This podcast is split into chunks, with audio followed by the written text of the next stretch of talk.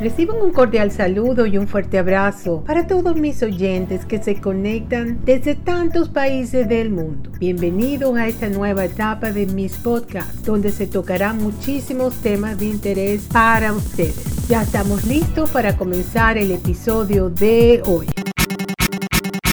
Para el episodio de hoy les tengo un tema fascinante.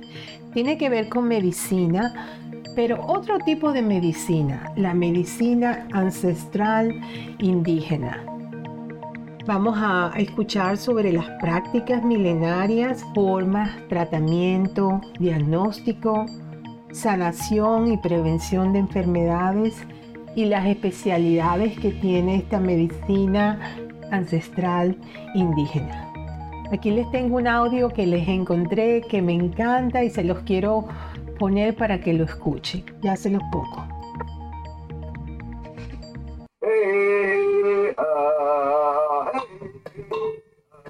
La medicina ancestral indígena y los conocimientos tradicionales son prácticas milenarias que han permanecido a través del tiempo. En el Ecuador, la medicina ancestral indígena y los conocimientos tradicionales aparecieron aproximadamente hace más de 10.000 años. A partir de esto, la región costa, sierra y Amazonía ha desarrollado prácticas ancestrales con características propias. De la medicina ancestral es, es, un sistema que engloba lo que es los conocimientos, las prácticas de la sabiduría ancestral. Esto es propiamente de pueblos y nacionalidades indígenas a nivel del Ecuador.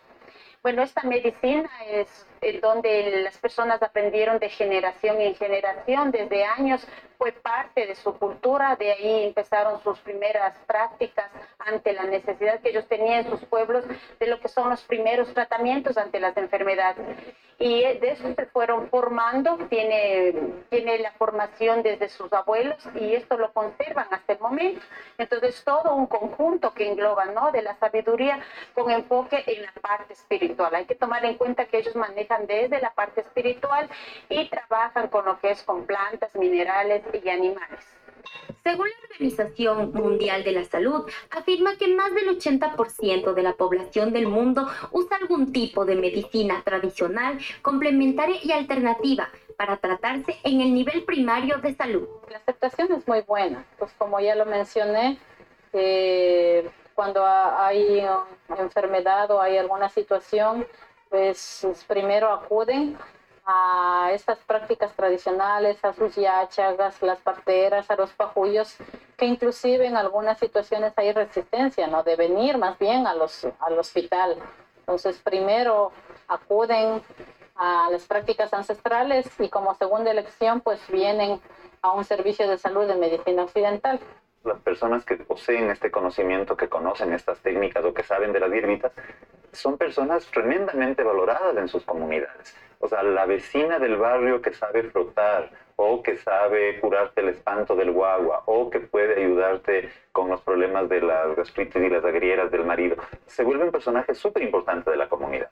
El Ministerio de Salud Pública y la Dirección Provincial de Salud Cotopaxi señalan que en la provincia, en el Cantón Salcedo, del 100% de la población, un 50% de esta usa la medicina ancestral indígena como un método de prevención y cuidado de enfermedades. Las dos instituciones han desarrollado capacitaciones a cada uno de los practicantes de esta medicina para que su trabajo sea reconocido y legitimado por todas las comunidades donde lo realizan. Bueno, como ministerio primero nos fundamentamos en lo que dentro de la Constitución, la nueva Constitución de 2008, hay todo un capítulo en función de derechos de pueblos y nacionalidades indígenas. Entre ellos, el rol del ministerio es fortalecer, garantizar el desarrollo de las medicinas ancestrales. Como ministerio es bastante, nos ha resultado bastante complicado eh, tener aplicabilidad de ciertos proyectos, por eso se ha hecho por separado de acuerdo a la necesidad de los pueblos, porque a nivel de país nosotros tenemos 14 nacionalidades y 18 pueblos. Cada pueblo y cada nacionalidad tiene sus especificaciones dentro de lo que es la atención con la medicina ancestral, sus formas, sus tratamientos e incluso sus medios de diagnóstico. prácticas de medicina ancestral son identificadas de acuerdo a la región en la que se desarrolla. A continuación, conozca en qué consisten las limpias y cuáles son sus tipos en la región Sierra, Costa y Amazonía.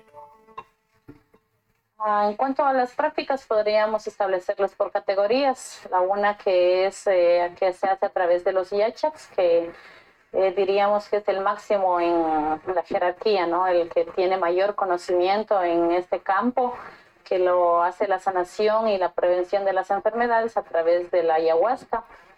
Eh, tenemos ah, en el, también identificado claramente a las parteras, que ellas se dedican específicamente al cuidado de la mujer y del recién nacido y eh, los pajullos, que eh, su especialidad es mm, de que manejan energías, lo diríamos así, para tratar alguna enfermedad específica. Por ejemplo, un hombre o mujer de sabiduría, pues eh, tiene el paju para tratar una neumonía, otra tendrá para tratar una fiebre, ¿sí? Entonces cada uno ya es como que tiene su especialidad y que tienen diferentes prácticas. Uno lo hacen con hierbas, otro con carbón, con fuego, porque depende eh, de cada, cada uno de dónde obtuvo el conocimiento. Entonces de esto sí hay mucha diversidad, pero podríamos clasificar en esas tres principales.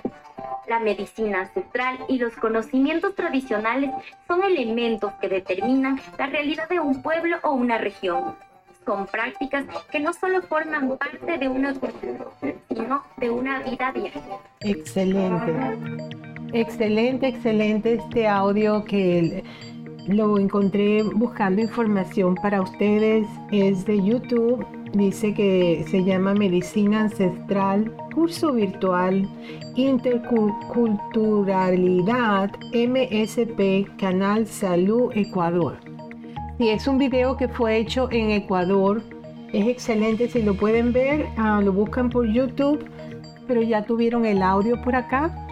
Y es excelente, excelente la medicina ancestral, cómo estos indígenas tenían el conocimiento para curar enfermedades y prevenir enfermedades y cómo, cómo todas estas cosas se fueron erradicando para empezar con todo lo que es la farmacéutica y empezar a meter medicinas que contienen muchos químicos. Entonces está la, las dos partes, que, o sea, cómo me debo tratar Primero yo diría empezar a buscar lo más natural posible y después si no hay ningún cambio, pues tratar la otra medicina, para mí, en mi opinión.